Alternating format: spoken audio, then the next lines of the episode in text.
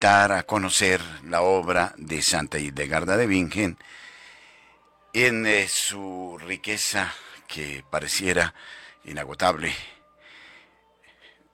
y que proviene de cuanto el Señor manifestara a esta magnífica santa. Entonces, creo que eh, a todos nos interesa conocer eh, de cerca sus beneficios. Hildegarda de Bingen no solo es la médico que nos da soluciones en el campo de la salud o que nos descubre las propiedades de las plantas o de los minerales. Es ante todo una mística, no podemos perder de vista ese aspecto. Una mujer que fue educada directamente por el Señor y que disfrutó desde su infancia y prácticamente hasta su muerte de bendiciones particulares de lo alto que le permitieron conocer la realidad de Dios, el significado del universo y del hombre y la relación del hombre con el cosmos. Siempre en eh, clave de salvación. Esto es muy importante. Que muestra la participación activa del Dios eterno, sapientísimo y poderoso, y que eh, por eso mismo mm, eh, actúa de una manera absolutamente extraordinaria. Y actúa permanentemente en una expresión profundamente amorosa eh, hacia, el hombre y rodea al hombre del universo. Esto es muy importante. Pero yo hoy, y ya contamos con la presencia de la doctora eh, Diana Rojas, hoy quisiera hablar brevemente, antes de entrar ya en materia con ella, sobre el asunto que nos ha ocupado en este último tiempo en relación a cuanto nos enseña Hildegarda de Bingen en torno a las almas del purgatorio. La doctrina del purgatorio la sostiene la tradición de la Iglesia. Si bien no se habla de manera explícita del purgatorio en la palabra divina, como por ejemplo tampoco se habla de la encarnación del Hijo de Dios desde un punto de vista bíblico, usando la palabra puntual, encarnación, o en este caso purgatorio. Sin embargo, la tradición de la Iglesia siempre ha estado a lo largo de los siglos predicando y enseñando la realidad del purgatorio. Hablar del purgatorio es muy fácil y eh, demasiado eh, a menudo hablamos del purgatorio, pero de una manera, qué sé yo, casi que anecdótica. Y resulta que el purgatorio tendríamos que conocerlo más de cerca. Por favor, refiéranse en el Catecismo de la Iglesia Católica a los números 1030, 1031, 1032, que habla de la existencia del purgatorio. Y el purgatorio es necesario en cuanto que el alma debe purificarse de sus penas y de sus culpas en orden a acceder a la santidad de Dios. Del purgatorio, por ejemplo, ha hablado Santo Tomás de Aquino, como también lo hizo eh, San Agustín. Y Santo Tomás de Aquino dice que existe una purificación que es casi semejante, casi semejante a las llamas del, del infierno. Consiguientemente hay una acción dolorosísima que no podemos imaginar. Y existen muchos testimonios eh, de la existencia de las almas del purgatorio. Yo descubrí algo interesante hoy. Las almas, si bien no pueden hacer nada por nosotros cuando están en el purgatorio, nosotros podemos hacer mucho por ellas, pero cuando logramos con nuestra oración liberar las almas del purgatorio, no existen seres más agradecidos que las almas del purgatorio. pero después de su purificación, cuando ya han entrado al cielo, ahí sí que se derraman en bendición. Hay un santo muy famoso, peruano, San Juan Macías, dominico, que tenía como devoción orar por las almas del purgatorio. El Señor le mostró cuántas almas sacó él del purgatorio con su oración, sobre todo con la oración del Santo Rosario. Sacó un millón cuatrocientas mil almas del purgatorio. Algo absolutamente increíble. Y estas almas lo ayudaron a santificar, le ayudaron a la virtud, le ayudaron en su camino de dominico.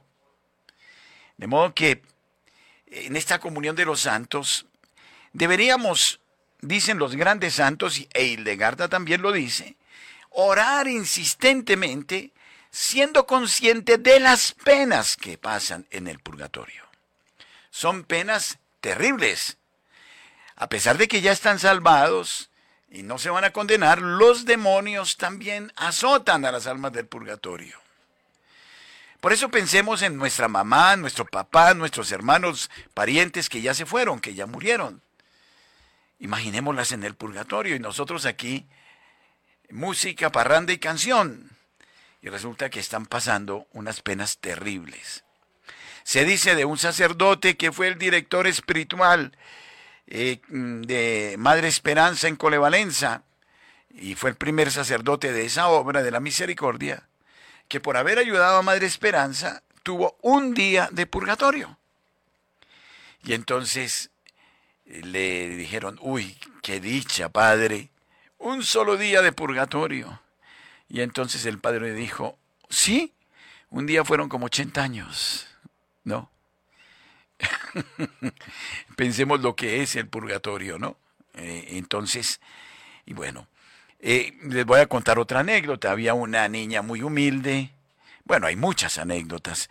Una niña muy humilde, era una sierva, prácticamente una criada, y la humillaban demasiado, pero ella tuvo siempre la devoción de orar por las almas del purgatorio. Y entonces resulta que esta niña oraba por las almas del purgatorio y un día donde estaba prestando servicio, que era casi una esclava, la humillaron terriblemente y la echaron para la calle y ella estaba con mucho dolor, en una soledad terrible y de, se le aparece un joven con una cicatriz como aquí en la frente le dice, pero ¿por qué estás sufriendo? Ella tenía una costumbre y era que de su pobreza daba una moneda eh, para la misa por las almas del purgatorio. Y entonces le dice, estoy sufriendo porque me echaron a la calle. Dice, mire, vaya a tal esquina o yo la llevo mejor, ahí. Y hay una señora que necesita de una mucama, de una sierva, porque se quedó sin ella. Y ella se fue y obedeció y salió una señora. Y entonces le dijo, ¿y qué vienes a hacer? Dice, me vengo a ofrecer como sierva suya. Dice, pero ¿cómo? ¿Quién la mandó? Esto es imposible. ¿Imposible por qué? Dice, porque en este momento acabo de despedir la criada que yo tenía. En este momento. Dice, así. Y, nadie le había podido decir a usted que viniera aquí. ¿Y cómo llegó aquí? Dice, pues un joven me guió. Esta señora la hizo seguir a la sala, extrañada, y de repente vio un cuadro allá de un joven y que era el mismo joven con la cicatriz, estaba en el cuadro. Era el hijo de la señora que había muerto en un accidente. Y esta señora quedó sorprendida y le dice, no te voy a asumir como una criada, sino como una hija porque tú contribuiste a la salvación de mi hijo del purgatorio. ¿No? Miren lo importante de esto. De modo que podríamos eh, eh, hablar de grandes santos. Hay un santo muy famoso que desde pequeño fue devotísimo de las almas del purgatorio, y San Pedro Damián. Y eh, las almas lo fueron guiando, guiando, hasta que fue un magnífico obispo. De modo que serían muchas. Hay otra anécdota de un rey que era muy devoto y creía en Dios, pero de repente se le acabó la fe. Y se trasladó creo que a Francia y compró un castillo muy hermoso y comenzó a escribir febrilmente contra la iglesia, contra Cristo, a decir que todo había sido un engaño y escribía y escribía y hasta que una noche, mientras escribía, se le aparece un joven y le dice, porque él fue devoto de las almas del purgatorio cuando era convertido, pero cuando ya perdió la fe, comenzó a escribir un joven y le dice, ¿te acuerdas de la época en que orabas por las almas del purgatorio? Yo fui un salvado por tus plegarias y te vengo a decir que todo lo que estás escribiendo es falso. Bueno, dejo estas anécdotas, por favor. El Catecismo de la Iglesia Católica nos habla del purgatorio números 1030, 1032, de modo que ahí atengámonos a esta realidad y por favor, si viéramos el beneficio de ofrecer sufragios, misas, limosnas, muy importante las limosnas, a los pobres, porque ustedes dan limosna a los pobres, están sacando almas del purgatorio, si lo hacen por esa intención. Qué bonita misión la que nos espera.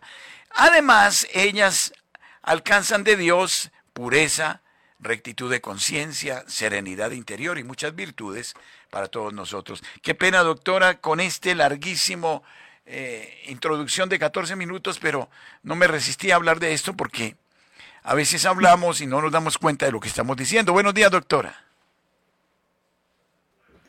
Muy buenos días, padre. Eh, Adelante, doctora Diana. Vamos a ver. Sí. Hola, padre. ¿Ahí me escucha bien? Bueno, muy buenos días a todos los oyentes.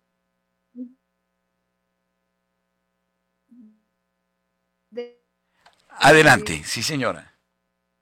María, eh, en el programa que hace ocho días. Y bueno, un saludo para todos. Bueno, les cuento, padre, le cuento que me estoy escuchando un audiolibro que se los comunico a todos los oyentes también, es acerca de una princesa que se llama Eugenia van, von der Leyen, algo así es el nombre.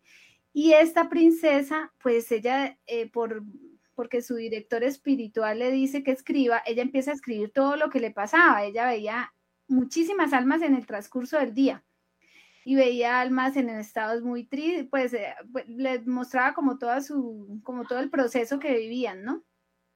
muy bonita, es muy bonita la, historia, porque ella misma dice, yo endurecí mi, yo endurecía mi corazón con ellas, me daba mucho pesar, decía ella, porque ella, eh, por ejemplo, las veía en un estado muy feo, ¿no? De sus rostros eran muy feos a veces, y ella le, repugnaba, decían, ¿no? Que ver esas almas. Y, pero esas almas se le pegaban, se, se, le hacían al lado, no se le pegaban, sino se le hacían al lado para, y ella lo que hacía hacer el rosario, orar con ellas, hacer la liturgia, lo que sea, ella hacía oración con ellas, les preguntaba, ellas le contestaban. Y, y, entonces esa experiencia de ella me parece muy, me ha parecido esa experiencia muy impresionante, porque uno va perdiéndole como ese temor eh, al tema de las al tema de las almas del purgatorio, ¿no? Que a veces tenemos mucho miedo con las almas, obviamente porque ellos se... Sí.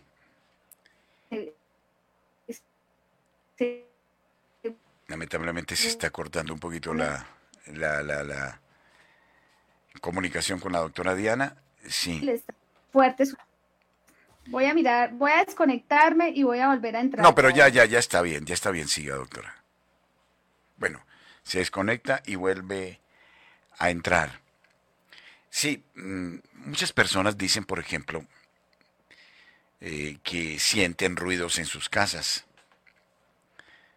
Eh, a una familiar mía le pasó que eh, estaba eh, al frente de una funeraria y recibió una bofetada y, y, nunca se dio cuenta quién se la pegó y era delante de una funeraria, una bofetada. Y estaba muy asustada, iba con mi otra hermana y estaba contando, doctora Diana, que a una hermana mía caminaba al frente de una funeraria y e iba con mi otra hermana y recibió una palmada en la cara, una bofetada, ¡pum! Pero no había nadie por ahí, y fue muy fuerte, al punto que mi hermana tuvo que sostener a mi otra hermana. Eh, y digo que hay ruidos en las casas muchas veces, y ahí es cuando debemos orar por esas almas, porque de repente están pidiendo auxilio, ¿verdad, doctora? Sí, padre, ojalá me escuchen ahorita mucho mejor. Eh, eso, ah, cuando yo paso, ese, ese, es, ese es el audiolibro que me estoy escuchando, es muy bueno, escúchenlo porque uno empieza a entender muchas cosas. Y eso que le pasó a su hermana, a mí me pasa es cuando, bueno, no, me pegan, ¿no?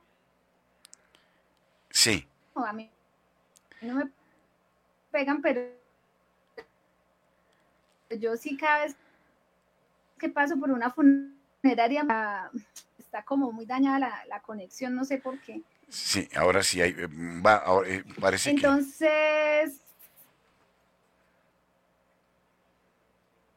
eh, entonces cuando pasemos por, o sea, si no sea nuestro familiar, no hay motivo para digamos, no desaprovechemos todos los, todos los momentos para orar por cualquier persona, por cualquier persona, por ese que ni siquiera conocemos, por el que pasó en, la honra fúnebre, es decir, por todo el mundo, para ayudarles, ¿no? Eso es importantísimo.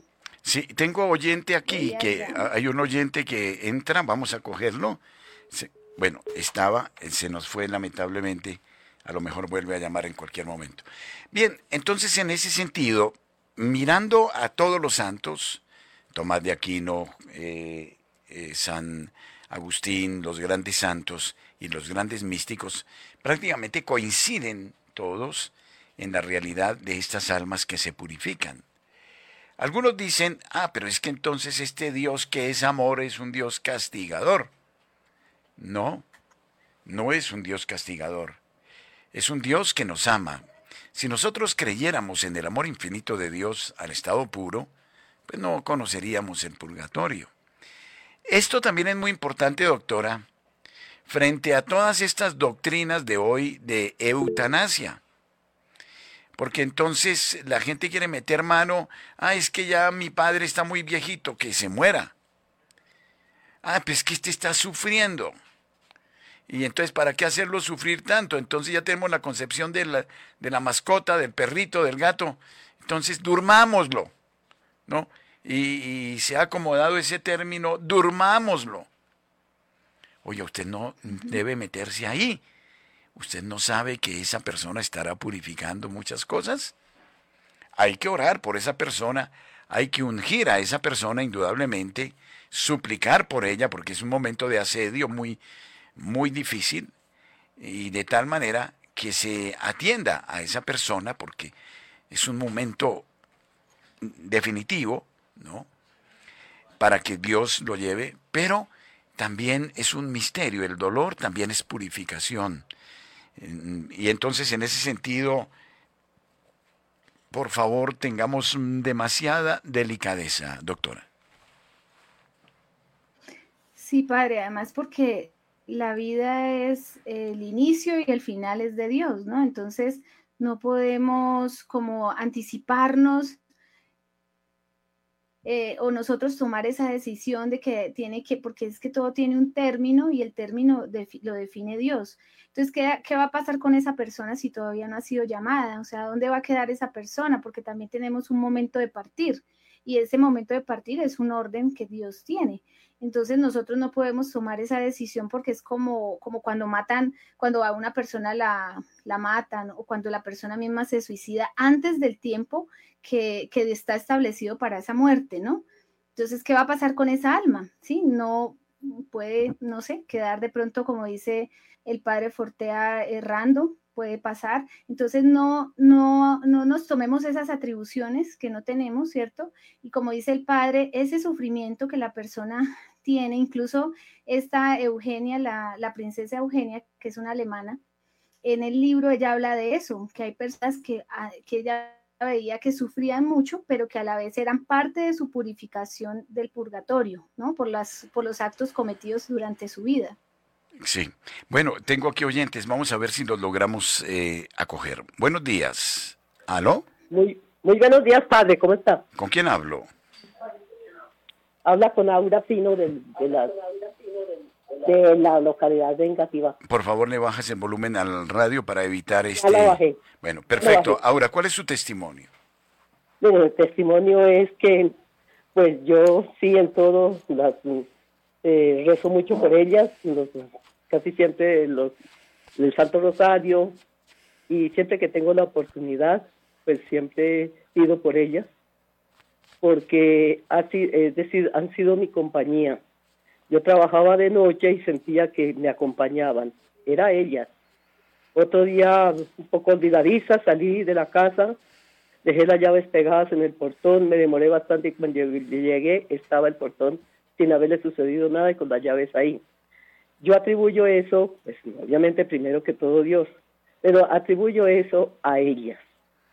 Eh, además, las benditas almas, en muchas ocasiones, eh, que en una ocasión que tuve la, es decir, que me iban a, me, me subían un bus y que de ellos solo en el bus, el señor del bus me iba a, a, a, ser atrevido conmigo y sentí como cuando yo pedí a Dios y a la Virgen que me protegieran, sentí cómo lo cogieron y lo mandaron lejos. Es decir, iba en, eh, es decir, casi lo sacan del bus, de, de lo que le dieron de, de, de, duro. Entonces yo atribuyo eso. Increíble. Sí, sí, eso me pasó. El tipo, el tipo me iba a, hacer daño. Es decir, por todo el camino no hizo sino decirme groserías, decirme de todo, vulgaridades espantosas. Y yo salía de noche porque no tenía más remedio que trabajar y me la pasaba pues trabajando y eran como las 11, bueno, no, como 10 de la noche. Y en muchas ocasiones también, otra vez otro señor también estaba yo cogiendo bus y como pudo me subió al bus y dijo agradezca que no le hago nada porque no sé, algo me impide. Y ya pues padre, sinceramente me sentía muy atribulada de ver que estaba yo en mucho peligro. Dije yo, el Señor me está avisando que yo ya no siga más en esto. Y me tocó dejar el empleo de que tenía, pero yo lo atribuyo también todo eso a las almas, a las almas. Aquí en la casa me acompañan mucho. Yo no tengo miedo de ellas, simplemente eh, pido mucho al Señor que les dé el descanso. Solo Él puede hacerlo, solo Él da el descanso, solo es, Él es todo. Y las almas benditas fueron creyentes o no creyentes, pero el Señor sabe que somos, somos todos nosotros somos sus hijos, buenos y malos. Muchas gracias, Padre. No, no, no, iba a decir, iba a decir una cosa. Eh, es interesante cómo esta oración, este apostolado de caridad, es una caridad inmensa lo que se hace, resulta en beneficio nuestro, porque nos lleva a orar y a orar y a orar. Y, vemos como el Señor también es muy agradecido cuando se ora por las benditas almas del purgatorio, que te da las virtudes que tú no tienes, ¿no es cierto? Es algo grandioso. Eh, padre, sí. Padre, discúlpeme, siempre, eh, es decir, yo la vida mía le pertenece a Dios en todo instante, en todo, en todo.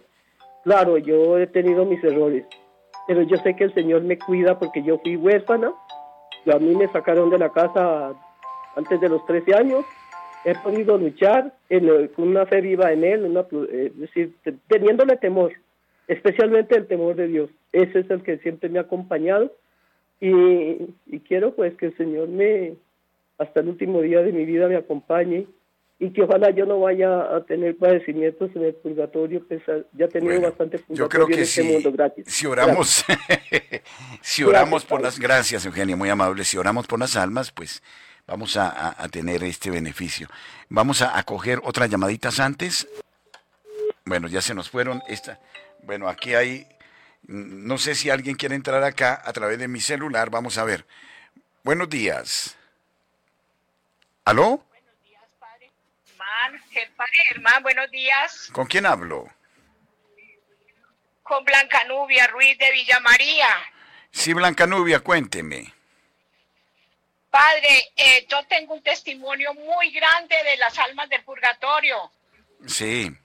E, ellas sí lo acompañan a uno, padre, porque mi mamá hace 36 años murió y en vida de ella eh, ella cuando dejaba la casa sola, ella se, las la, encomendaban a las almas del purgatorio.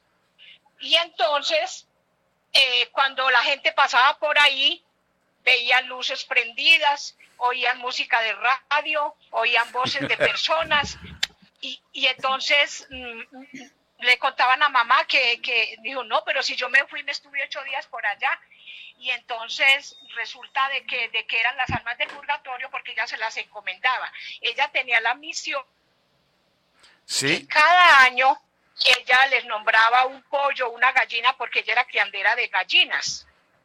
¿Ya? Entonces les nombraba, les nombraba un huevo y ese huevo salía en pollito y el pollito crecía y el pollito ella lo llevaba a la, a la parroquia, que era para las almas del purgatorio.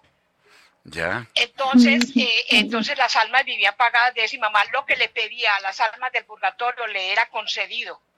Todo, cualquier cosa, por imposible que fuera, Sí. ellas, ellas intercedían por eso. Blanca Nubia, Y qué lindo mamá- testimonio.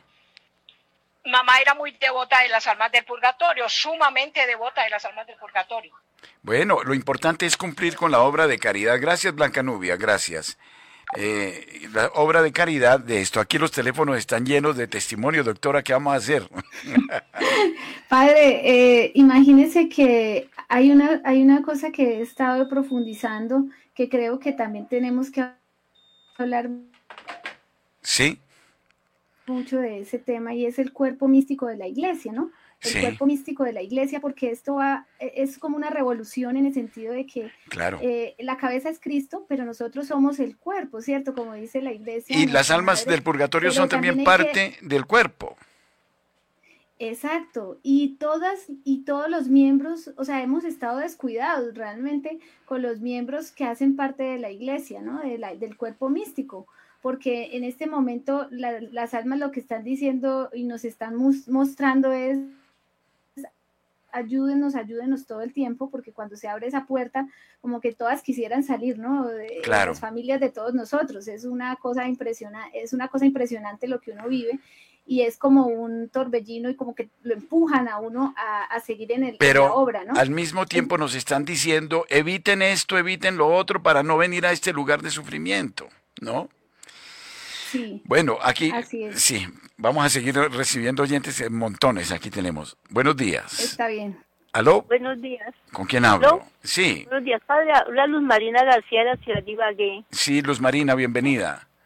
Sí, padre, mi testimonio es que yo desde niña, como desde los ocho años, me gustaba irme para todos los velorios y amanecía ahí porque como la gente quedaba dormida, se iban que amanecía con el muerto ahí orando, Sí. rezándoles. Y resulta que pasó el tiempo, el tiempo, y entonces ahora, desde hace muchos años, siempre que las personas van a morir, se despiden de mí. ¿Cómo así? Pero yo escucho, sí, yo escucho acá, por ejemplo, el agua de la alberca comienzan a, sacar agua con una coca y Sí. vuelven y la traspasan, ¿cierto?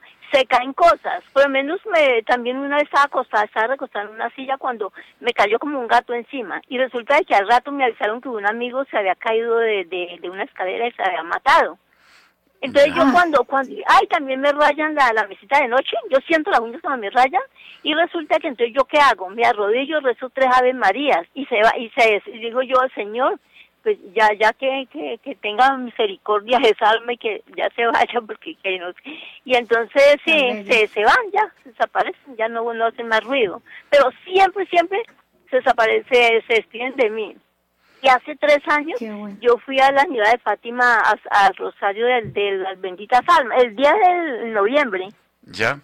¿sí? Y entonces estaban en, en la Santa Novena cuando yo, yo llegué y, se- y viví, como yo soy invidente, entonces yo empecé a ver una visión de que veía a las personas que murieron hace muchos años, todas me pasaban por mi mente, pero como una película, rápido, rápido, rápido, sí me miraban, pero eran como, como 100 personas.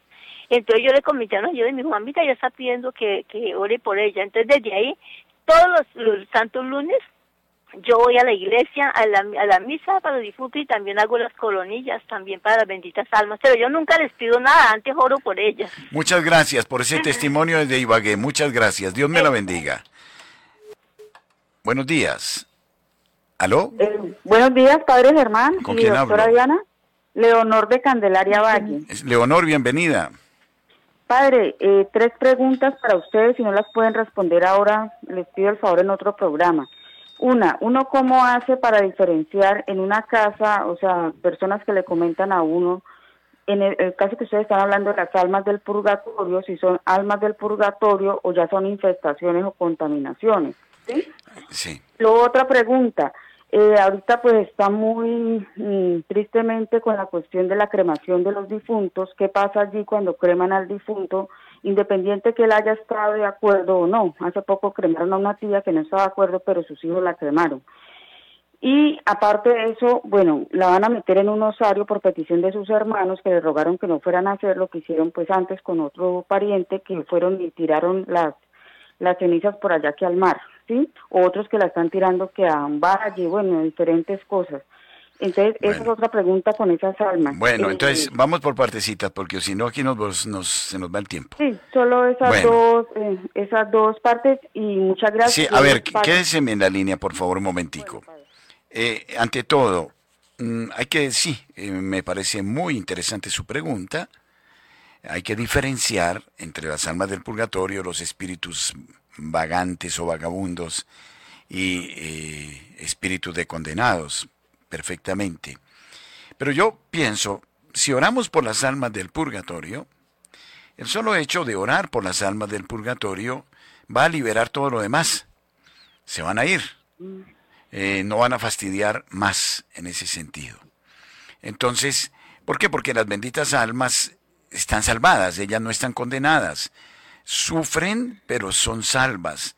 Entonces, hacen que esta acción de caridad por ellas, el Señor Jesucristo, nuestro Dios, eh, expulse todas esas, eh, porque evidentemente usted tiene toda la razón, no siempre son las almas del purgatorio, son siempre, también existen perturbaciones de gente mala, ha habido casas donde se ha suicidado la gente, donde ha habido homicidios, abortos, etcétera, o prácticas malsanas entonces ahí hay como espíritus que, que fastidian, que molestan, y eso la gente se queja mucho. Pues oremos a Dios nuestro Señor por la liberación de las almas del purgatorio, y ellas solitas, o sea, las almas que se liberan, aíslan, limpian, purifican esos ambientes.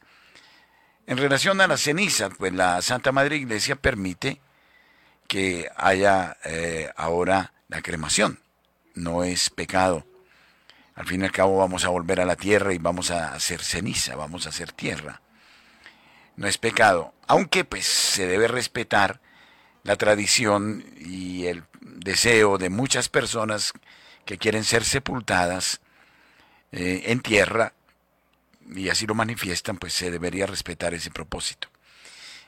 Tercero, mm, se refería a su última pregunta, ah sí, a estas prácticas ahora que están muy de moda. Es que mi mamá quiere que boten las cenizas al mar o que las boten, uh, quién sabe dónde. No, hay que sepultarlas, se debe realizar la ceremonia eh, de oración, de súplica. El aspecto del funeral es muy importante, está, eh, une a la iglesia y le da este sentido de sacralidad al cuerpo.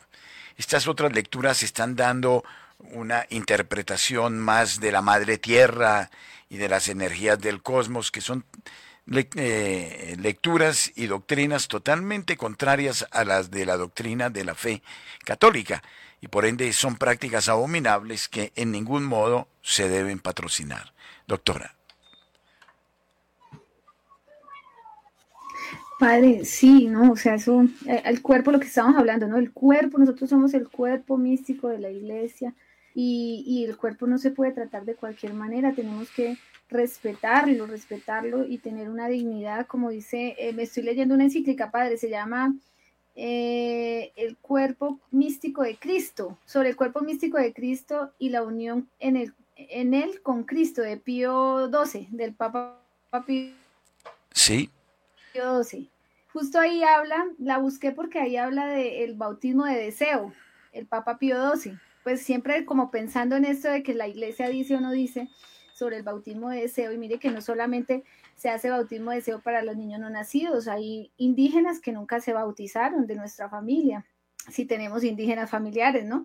Entonces también hay un bautismo de deseo, como decía el padre, el solo hecho de desear que esa persona esté, eh, pues, esté bautizada, o sea, que entre a la iglesia, cuerpo místico de la iglesia, ya ese deseo pues también hace parte como de, ese, de esa realidad para, ellos.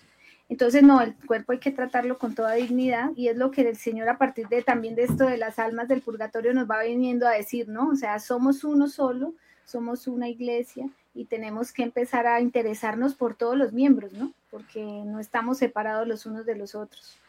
Cierto. Bueno, más oyentes. Buenos días. Buenos días, padre. ¿Con quién hablo? Marta, ¿cómo está, padre? Y doctora Diana. Hola, Marta. ¿Desde, ¿desde dónde me habla? Aquí de Bogotá, padre. Sí, Marta. Padre, estoy, estoy tan fascinada, he llamado varias veces, yo he sido y mi familia bendecida por Dios, he visto la muerte cuatro veces, Dios me ha dado la licencia de volver por algo, ¿no? Y pues, más que todo, por, eh, como dice la doctora, sé salvar nuestras almas desde ya. Pero yo quiero dar testimonio que pues, Radio María, o sea, Dios y la Virgencita, la Santísima Trinidad de Dios eh, en Radio María han hecho maravillas. A mí, eh, escucho, mi hijo tiene 26 años, estaba embarazada cuando empecé a escuchar Radio María.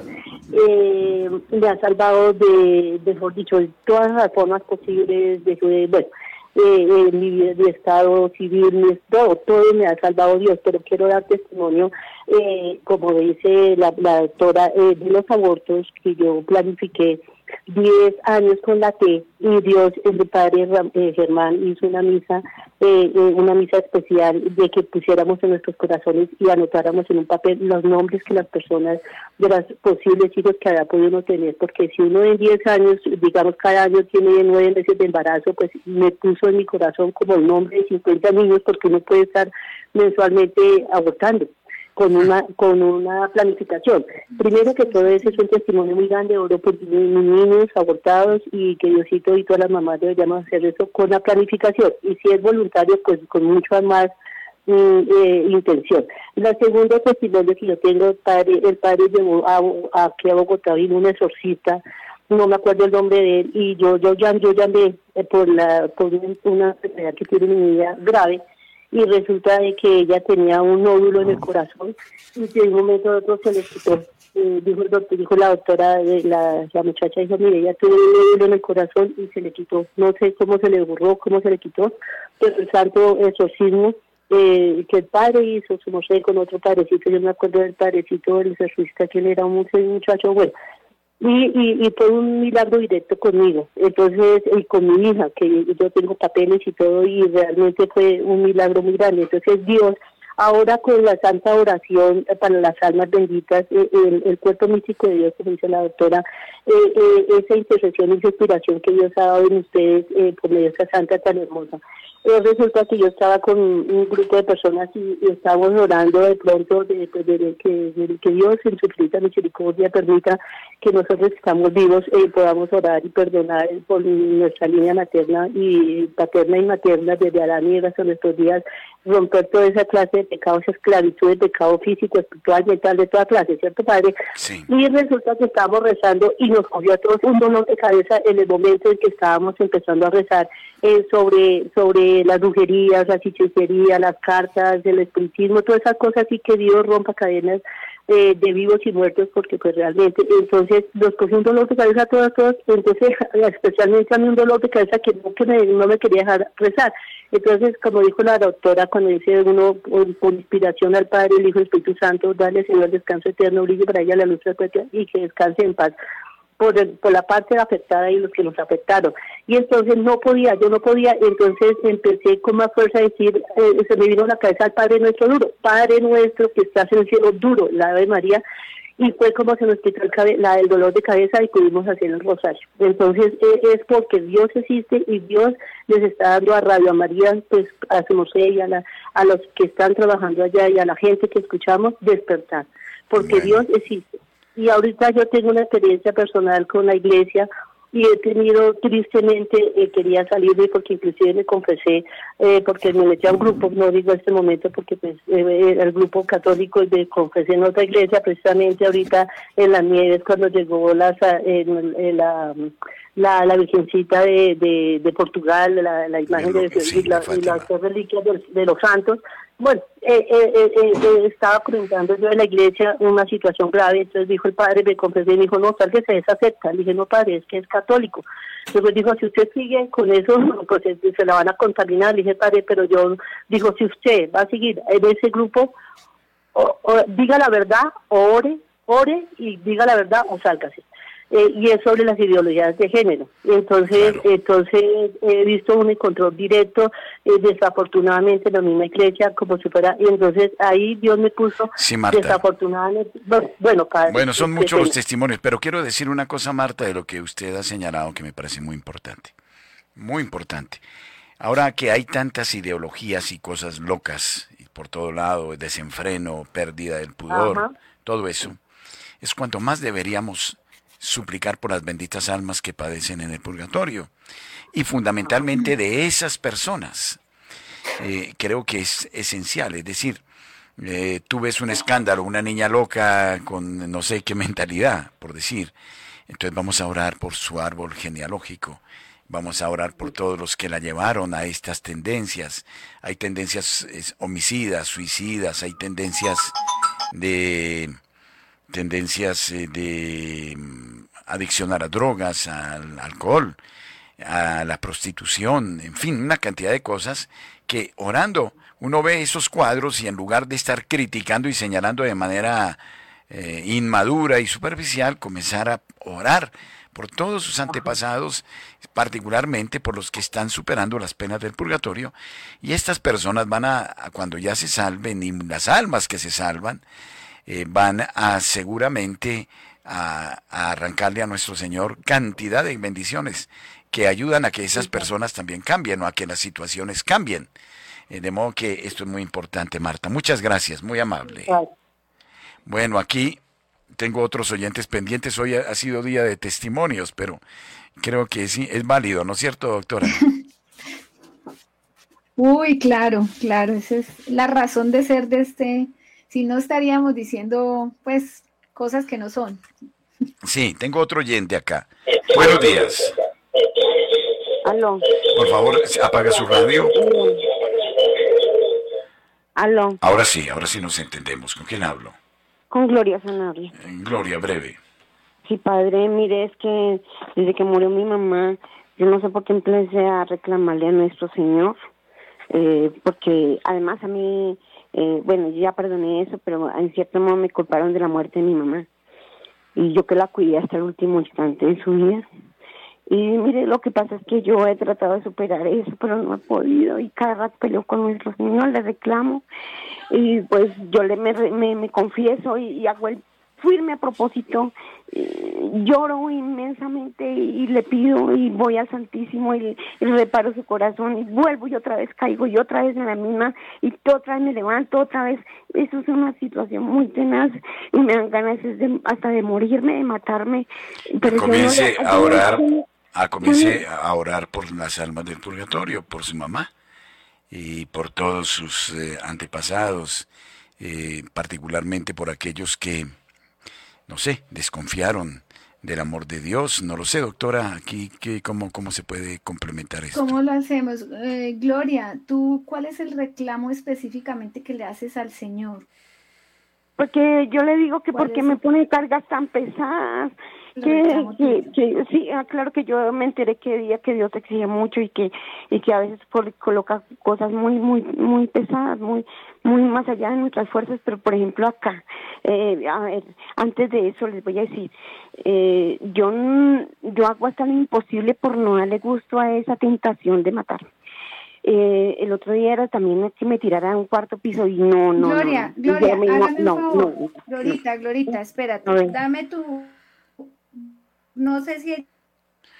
A ver, estamos con problemitas de comunicación, pero creo que la doctora está sugiriendo que, que pueda tener un diálogo directo con ella, ¿no? Ah, bueno, sí. Entonces, no sé si... El teléfono, me dé el teléfono, que ella me dé el teléfono a mí para yo llamarla para poder hablar bien de ese tema. Bueno, pues que me, me llame después del programa y yo le doy el teléfono de la doctora, ¿de acuerdo? Padre, eh, pero por favor me atiende, yo estuve llamándola a usted no... Bueno, enseguidita, apenas termine el programa, entonces me llama, ¿ok? Bueno, padre. Bueno, bueno hasta pronto. Gracias, padre. Bueno. Buenos días. ¿Aló? Buenos días, padre, Dios lo bendiga. Buenos días, doctora Diana. ¿Con quién hablamos? Eh, mi nombre es Blanca Miriam. Sí, Blanca Miriam. Padre, en el 2018 nosotros subimos con una hermana a, al santuario de la Peña aquí en Bogotá. Sí. Tomé una fotografía y me aparecen eh, nosotros estábamos con mi hermana y, un cuñado y pues había más gente. Y en la fotografía me salen dos almas y se ven como en posición de que están como orando, pero son espectros muy feos. Eh, ahí en ese santuario hay, eh, hay, hay un osario, ¿no? Y pues nosotros bajamos ahí en el osario y ahí fue donde yo tomé las fotos hacia, hacia la imagen de, de la peña por la parte de atrás. Y me aparecen esas, esas dos almitas. Eh, luego me voy a, vivir a una casa y en esa casa eh, se me aparece un alma también, o sea, yo la vi como el aspecto de, de la máscara de, de la muerte así, eh, ese rostro gimiendo, sufriendo, y, y, pues yo me asusto toda porque eso fue en horas de la tarde, fue como a las cuatro de la tarde, tres de la tarde.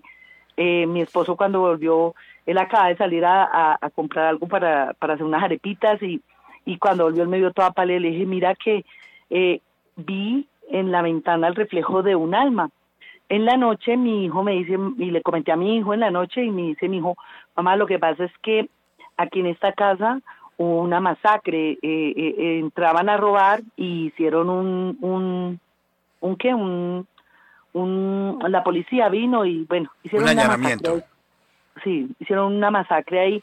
Ah, no, a los ladrones les pusieron una trampa y, bueno, los cogieron y los, los, los mataron allí terriblemente.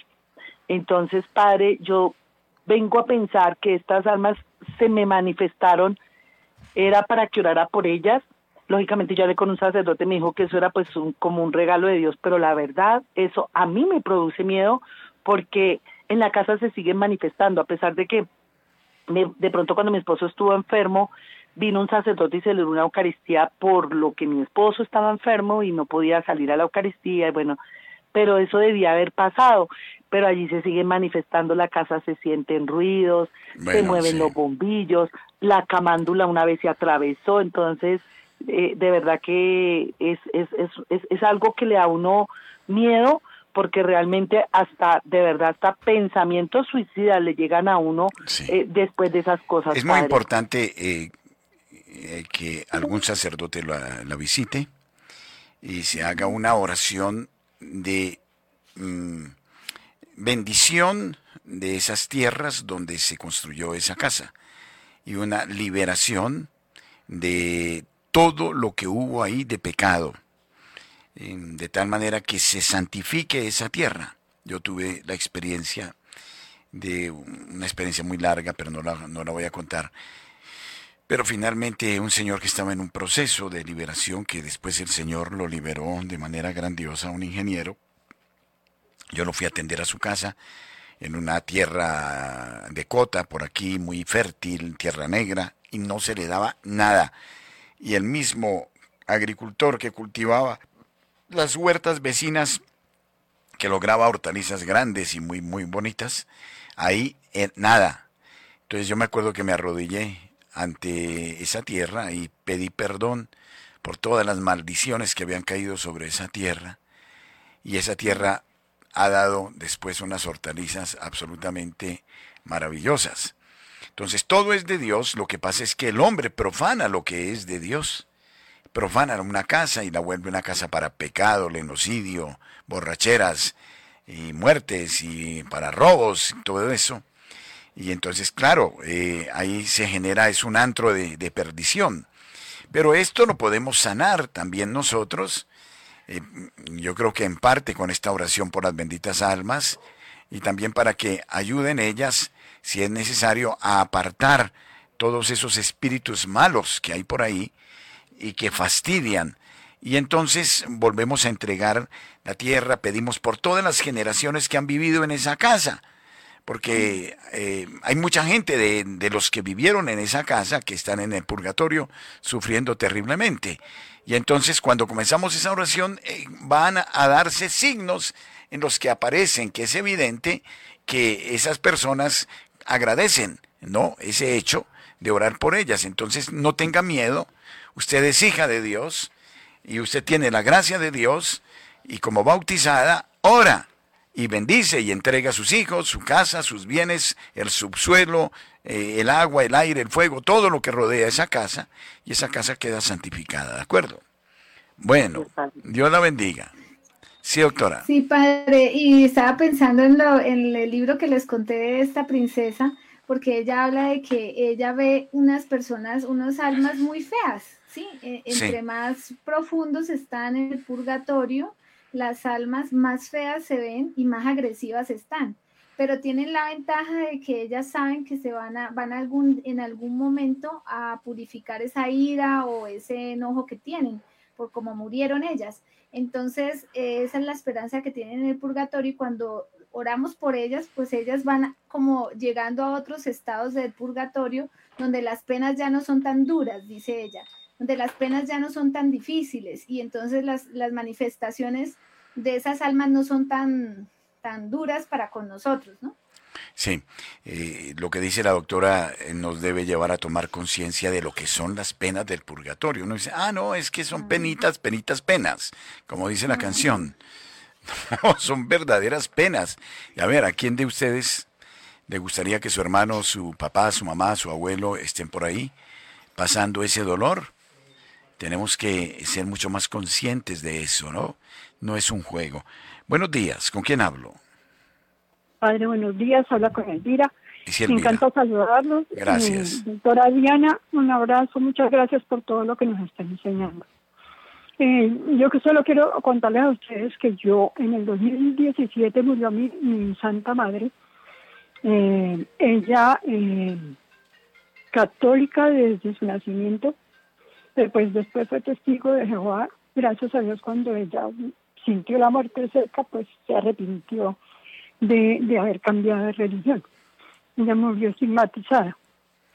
Resulta que yo estaba eh, teniendo un proceso de, de gracia santificante y eh, salí del, del, del, sitio donde estábamos velando a mi mamá, pasé la calle y estuve hablando con unos jóvenes sobre el tema de la fe cuando ellos se despidieron, yo intenté pasar eh, la calle nuevamente y me llamó un señor. El señor desnudo estaba, eh, solamente tenía su pantalón, una pantaloneta larga blanca, un señor muy lindo, físicamente un hombre hermoso, eh, limpiecito. Uno, uno se da cuenta de esas cosas pues porque los sustos que le pegan a uno, los incidentes son. Entonces eh, me dijo, me dijo que le regalara algo que tenía hambre porque estaba haciendo mucho frío, pero que lo perdonara por pedírmelo porque eh, él sabía que yo estaba teniendo una gran pena. en ese momento yo no tenía que darle, no tenía monedas ni nada. Intenté llamar a mi hermana que estaba, a mi hermano que estaba al otro lado en el vehículo. Cuando yo volteé a mirar, el señor ya se había desaparecido pero tengo plena certeza de que era un alma del purgatorio pidiendo ayuda. Bueno, muy bello. Esto me hace acordar de algo que me pasó en Medellín recientemente. Estábamos limpiando la casa, adornando la casa de Medellín con Jenny Castro. Ella es testigo de lo que digo, a lo mejor me está oyendo. Y en un momento dado teníamos una cantidad de chatarra y de cosas que sobraban de la casa. ¿Y ahora qué vamos a hacer con todo esto? Entonces dijimos, pues dárselo a algún chatarrero. Bueno, y bajamos por Colombia a buscar unas cosas de impresoras. Eh, estábamos caminando y vimos a un señor perfectamente pulcro, o sea, con pantaloneta, lo mismo, limpio, con, eh, con zapatos, medias, y arrastraba una carreta con sus propias manos. Pues estábamos lejos, como a unos dos kilómetros por lo menos de la casa, que eso es lejos. Entonces le dijimos, eh, oiga señor, nos pareció de un rostro tan bonito. O sea, normalmente uno cuando ve estos carreteros van sucios, van, bueno, con todo lo que supone este trabajo. Mire, tenemos esto y esto y esto. Dijo, bueno, yo paso por allá, denme la dirección. Y llegó a las 7 de la noche, me acuerdo, 7 de la noche. Le entregamos todo y se fue. Pero yo siempre quedé extrañado de que era un hombre muy bien puesto. O sea, limpio, la la misma angustia o, la misma preocupación o eso que, que aún tengo porque cuando recuerdo el hecho, eh, eso me conmueve. Sí, no, o sea... Era muy hermoso, sus manos muy limpias. Una, y una persona digna, pero- sonriente, que, que ni- no, no nos hablaba ni, pero, pero que inspiraba mucha confianza, ¿no? Entonces, Sí. eh, son cosas muy ¿O un particulares. ángel? Bueno, puede serlo, no, no lo sabemos. Padre, bueno, eh, antes de terminar, no porque ya veo que estamos a corto tiempo, Yo no Sí. pues quiero recordar el encuentro que vamos a tener en Palmira con Radio María este fin de semana. sí, Y entonces... lamentablemente no puedo llegar, no puedo llegar, porque tenía compromisos ya. Este sábado va a haber el encuentro en. Palmira, muy importante. Sí, Y también recordarles que ya Gracias. abrimos el canal, eh, el canal Doctora Diana Rojas, pues para que también los pacientes y toda la gente que quiera conocer un poco más a Santa Hildegarda pueda, así, pueda ir como entrando y conociendo los, los testimonios y los videos que vamos a ir subiendo. Muchas gracias. muy bien, creo que tengo otro- oyentico. Buenos días, Buenos días. ¿con quién hablo? Habla, habla con Andrea. Brevemente, Andreita, porque el tiempo se nos va. Listo. Mira, eh, yo estoy en una de las eh, cursos que dictó la doctora hace poco acá en Bogotá. Eh, después de esto yo me puse muy juiciosa a hacer todas las oraciones, pero me pasa algo muy particular y es que hace más o menos más de 15 días, eh, pues yo estaba haciendo todas las oraciones y todo, pero me enteré que una prima, eh, su hija estaba sufriendo de cáncer de faringe o de laringe y eh, a través de ese momento en que yo me enteré, empecé con un dolor en el cuello y he tratado de hacer las oraciones, pero veo que no, como que yo siento la sensación de que me duele en esa parte del cuerpo y adicional a eso he tenido como tristeza, como una lamentación, como como unas faltas de vivir, como y pero muy por dentro mm, pues Sí. pienso que que yo pues tengo un hijo, tengo que salir adelante por él. Bueno, vamos a no escuchar a la doctora porque por se nos va el tiempo, doctora, brevemente. Gracias, gracias. Bueno, gracias. Sí, doctora. Eh, doctora Diana, eh, no sé si se... Sí, ¿qué, qué, qué diría esta señora? Eh, padre, no sé si ahí me escuchen, pero Sí. si, si me escuchan, Andrea, ve donde tu familiar hace el ejercicio con ella, con la niña que está enferma, acompáñala porque esa es la idea, ¿no? Acompañar porque puede ser que no sea tuyo, no sea de, eh, de- sea de ella, pero por el lado paterno, o sea, por el otro lado. Pero si ella necesita tu colaboración, entonces vas y haces la oración con ella del perdón y eso de las almas que están necesitando el perdón a través de ese dolor que está teniendo la familia, pues con lo del tema de la, la garganta. Entonces creo que sí es importante que vayas y, y- y hagas una oración con ellas, Bueno, una anécdota para terminar. Cuando yo era pequeñito, mi familia era muy pobre. Y tenía tíos eh, y primos, no digamos ricos, pero sí más o menos. Y entonces en esa época salieron las chocolatinas Jet. Y entonces yo me moría, como decían las abuelas, se me reventaba la hiel de ver cómo mis primos comían chocolatinas Jet. Y para mí era un ansia, una chocolatina de esas y nunca me llegaba. Pues ahora tenemos aquí un sacerdote de hace 20 años que siempre que viene nos trae una chocolatina Jet. Dios nunca se deja vencer en generosidad. Bueno, esta era una anécdota. Bueno, y es un gusto, todavía sigue siendo un encanto, ¿no? Claro que ya las han empequeñecido bastante, ¿no?